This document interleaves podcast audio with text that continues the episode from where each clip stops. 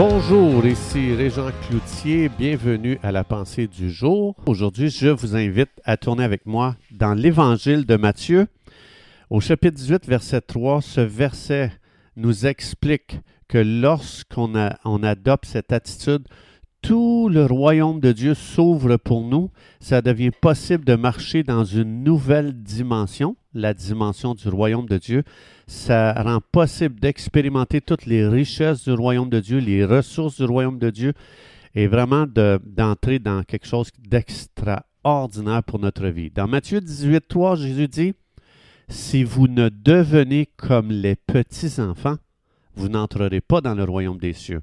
Donc, si je deviens comme un petit enfant, c'est extraordinaire les portes qui s'ouvrent pour moi. Je vais entrer dans le royaume de Dieu, incluant tout ce qui appartient au royaume de Dieu.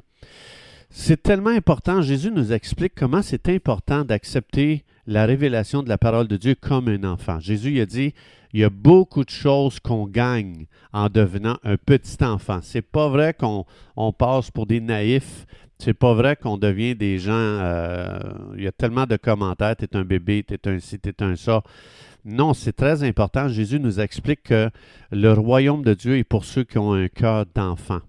Donc, autrement dit, on, peut se penser tellement grand, on peut se penser tellement intelligent qu'on ne réalise pas euh, tout ce qui se ferme à nous.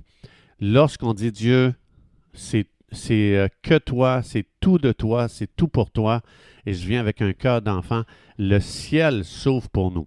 2 Corinthiens 11.3, Paul y revient justement à ce principe avec des paroles différentes. Il dit ceci. De même que le serpent séduisit Ève par sa ruse, je crains que vos pensées ne se corrompent et ne se détournent de la simplicité à l'égard de Jésus il explique ici comment est-ce qu'on peut tellement devenir compliqué dans notre tête en tant que croyant. Et il explique que ça, c'est un piège du serpent, c'est une séduction. Euh, nos pensées se corrompent lorsqu'on se détourne de la simplicité. Donc, autrement dit, on peut tellement penser qu'on est rendu grand, des grands penseurs, des grands théologiens, euh, donc euh, qu'on peut tellement se faire avoir. Euh, l'ennemi aime quand on commence à se penser grand et intelligent et des grands théologiens. Donc, il aime ça. Ça dit ici que Satan, il aime compliquer les choses, il aime compliquer la vie, il aime compliquer les situations. Chaque promesse de Dieu doit être prise avec un cœur ou approchée avec un cœur d'enfant qui sait que Dieu ne donne pas une pierre à celui qui lui demande du pain. Donc, je vais prendre un morceau de pain que que je vais demander à Jésus, puis on va regarder qu'est-ce qu'il va donner. Dans 1 Pierre 2,24, ça dit que Jésus-Christ est mort pour nos péchés, mais que mes maladies sont le dos de Jésus où son corps a été brisé à coups de fouet, il a été brisé à coups de poing, à coups de pied, il a été battu pour que je reçoive ma guérison. Donc, ça veut dire si, mettons que ça dit c'est par ces meurtrissures que nous avons été guéris, c'est au passé, déjà là, là, juste le fait, si je, dis OK, euh, je demande que je sois guéri et que ça ne fonctionne pas. Supposons que ça ne fonctionne pas, on devient, l'être humain commence à inventer beaucoup de choses que Dieu n'a pas dit. Donc, on va chercher à inventer une explication parce que les choses ne marchent pas, parce que les choses n'arrivent pas. Et ça dit dans Ecclésias 7, 29, Dieu a fait les hommes droits, mais là, les hommes ont cherché beaucoup de détours. Un autre mot ici pour détour, c'est invention. Dieu explique ici dans Ecclésias 7, 29 qu'on est très fort pour inventer des choses que Dieu n'a jamais inventées. Donc, comme par exemple, on peut se mettre à inventer une théologie qui va s'ajuster à notre expérience. Ça veut dire, si je lis le verset, c'est parce que c'est meurtrissure que nous sommes guéris, je prie puis ça ne marche pas. Là, qu'est-ce que je fais?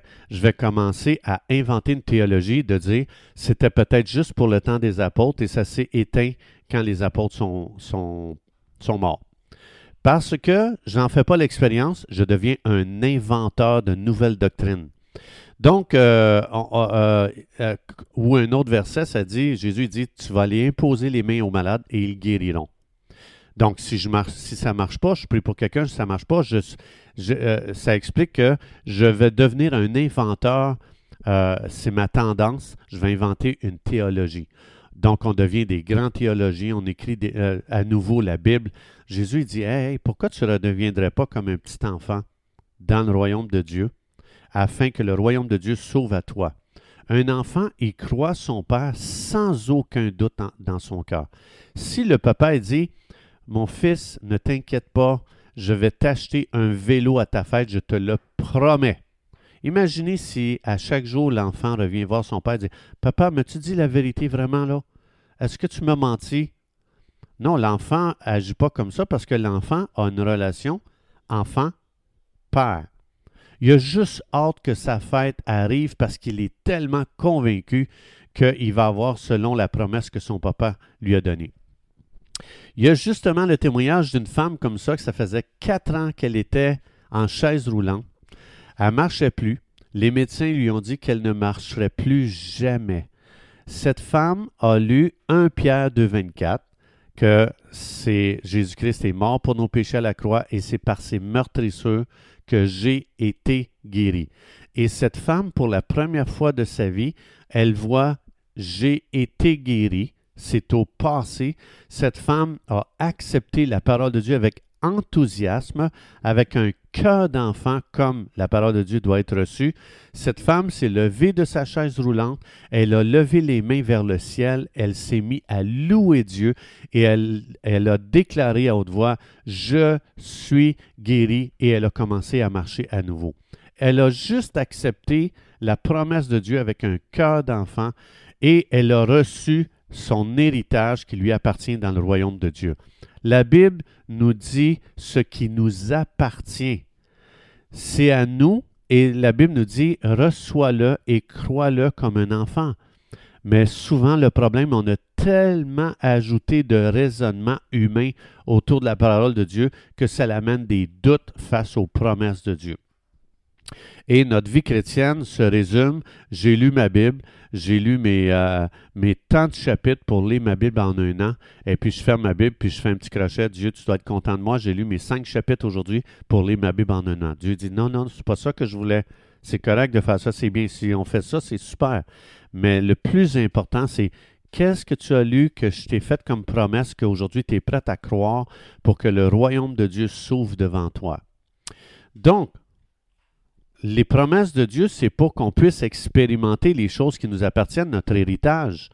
La beauté et la puissance qu'il y a, Jésus dit, à revenir à la simplicité d'un cœur d'enfant. Et comme Jésus dit, attention que l'ennemi, le serpent, le malin Satan viennent t'amener dans une vie chrétienne compliquée. Il faut revenir, Dieu a tout fait les choses dans sa simplicité et c'est pour ça qu'on trouve la puissance dans la parole de Dieu en devenant simple dans notre cœur. Dieu a fait toutes choses simplement pour qu'on ait un cœur simple pour croire les choses simplement. Autrement dit, Dieu l'a dit, est-ce que je suis prêt à le croire?